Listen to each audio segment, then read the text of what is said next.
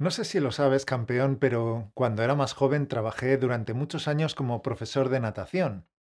Y hoy te quiero contar unas cuantas cosas de la natación que también se aplican al aprendizaje de idiomas.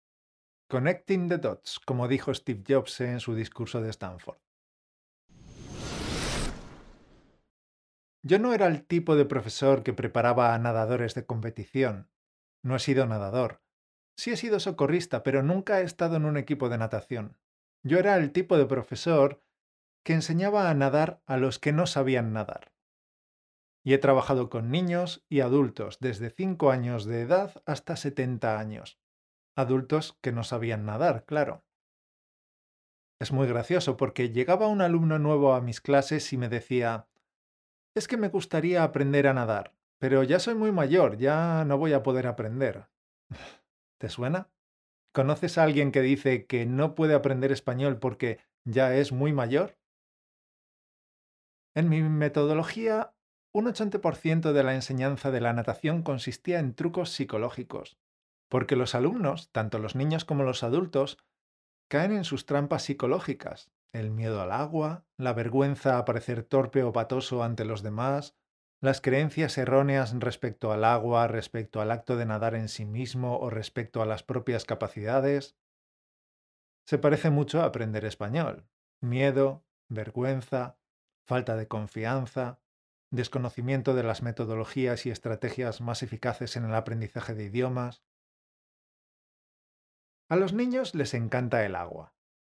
Pero hay una gran cantidad de niños que tienen miedo. Seguro que has visto a unos cuantos niños muertos de miedo ante una piscina que cubre. Muchas personas aprenden a nadar ellas solas, sin que nadie les enseñe, tal vez con un par de indicaciones de su padre o de algún amigo. Pero también hay muchas personas que no logran aprender.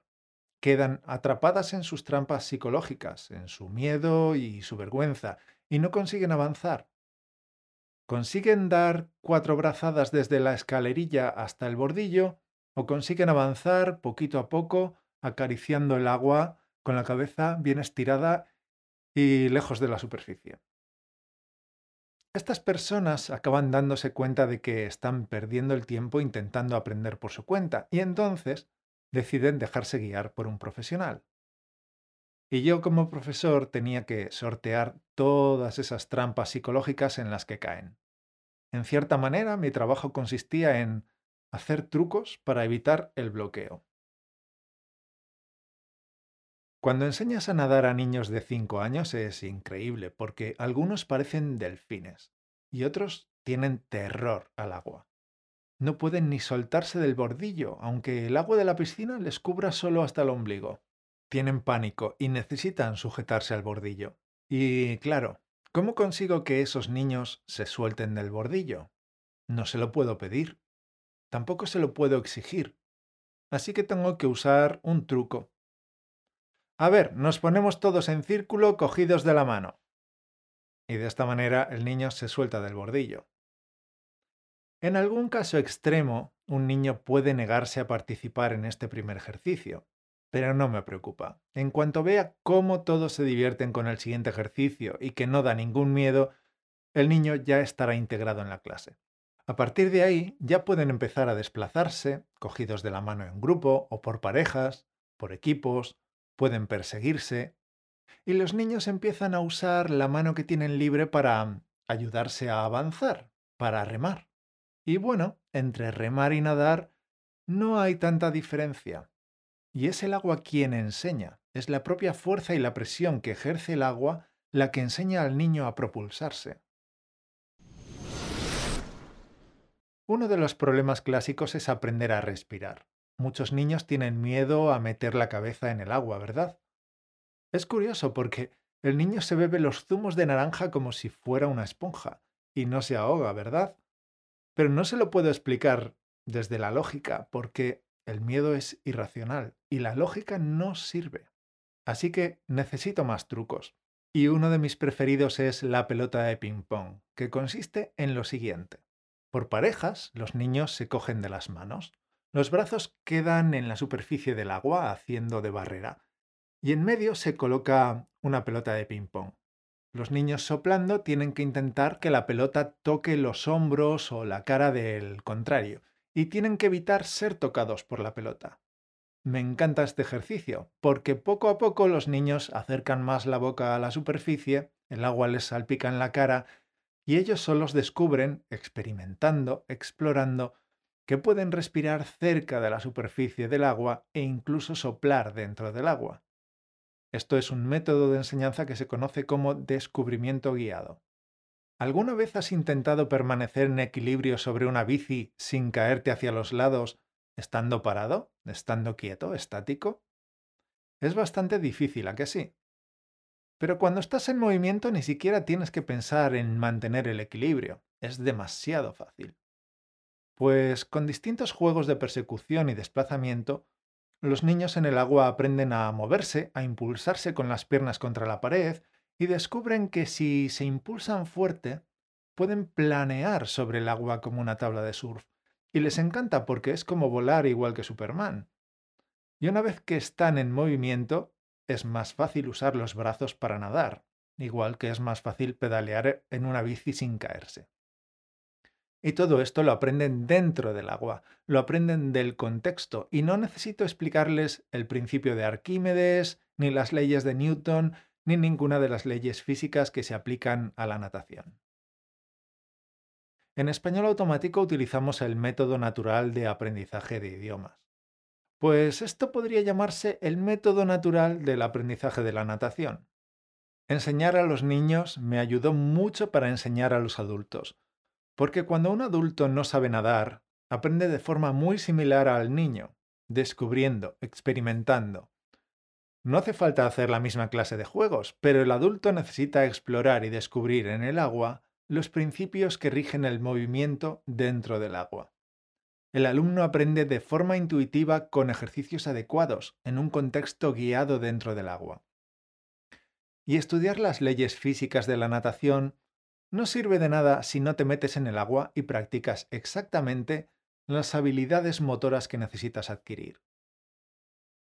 Mi meta con adultos era mm, que pudieran nadar 100 metros a estilo crawl, a estilo crawl. Mi meta con adultos era que pudieran nadar 100 metros a estilo crawl sin detenerse y respirando por los dos lados. Esto lo podíamos conseguir en 12 clases. Con tres clases a la semana tardábamos un mes. Los adultos arrastran ciertas presuposiciones y mitos que bloquean su aprendizaje. Por ejemplo, creen que ya son demasiado mayores. Debido a estas creencias, si les pides que hagan algo y si no les sale ya, directamente a la primera, te sueltan, Uf, no puedo hacerlo, esto no me sale. sé que ahora escuchas esto que te cuento y piensas, bueno, pues es normal que no le salga a la primera. Pero es así, los adultos hacemos esto. Me pasa a mí y te pasa a ti. Y en el fondo no es más que una excusa. Y debajo de esa excusa se esconden creencias y bloqueos psicológicos. Así que para evitar encontrarme con este tipo de bloqueos, utilizaba estrategias de la programación neurolingüística. A veces algún oyente nos ha preguntado ¿qué es esto de la programación neurolingüística? Bueno, a grandes rasgos es programar a la persona mediante el lenguaje para facilitar un resultado deseado. Mejor te pongo un ejemplo. Al nadar, cuando el brazo sale del agua, el codo tiene que elevarse y el brazo doblarse. Porque si no, la gente nada con los brazos estirados, como las alas de un pájaro, y este movimiento es muy ineficaz. Habitualmente un profesor te dirá, levanta el codo. Y tú lo intentas y dirás, es que no me sale, no puedo hacerlo. Bueno, pues con la programación neurolingüística yo no le pido al alumno que intente levantar el codo. Le digo que eso es lo que va a ocurrir. Le diría algo como, mira, ahora vas a nadar respirando solo por el lado derecho y a medida que ganas velocidad quiero que te fijes en cómo el codo se eleva cada vez más y el brazo se flexiona de forma más relajada. Bien, y de esta manera el alumno está más predispuesto a hacerlo correctamente, pues hemos sorteado el bloqueo, hemos ido por otro camino. En español automático tenemos dos cursos premium para las personas que no consiguen avanzar por su cuenta. Si apenas consigues avanzar por tu cuenta, si sientes que el miedo o la vergüenza te están bloqueando, si buscas un método eficaz, nuestros cursos pueden ayudarte a sortear tus bloqueos, a superar tus propias trampas. Si quieres mejorar tu comprensión auditiva del español, el curso Entender conversaciones en español es el que mejor encaja contigo. En él aprenderás a aplicar el método natural y te reprogramaremos para facilitar tus resultados, evitando tus bloqueos. Si lo que buscas es poder hablar en español, en el curso Piensa y habla en español, aprenderás sumergido en las propias aguas del idioma español. Con estos ejercicios explorarás y descubrirás progresivamente tus capacidades hasta hablar con fluidez. Y las multihistorias te brindarán el contexto guiado para que aprendas a expresarte correctamente de forma intuitiva, sin necesidad de leyes ni reglas gramaticales. ¿Necesitas mejorar tu comprensión auditiva? ¿Necesitas hablar con fluidez? Entonces, tú eliges. Entender conversaciones en español o piensa y habla en español. Los encontrarás en españolautomático.com barra recursos. Únete ahora y no gastes otro año más intentándolo. Muchas gracias por acompañarme. Nos volveremos a ver el próximo lunes. Chao.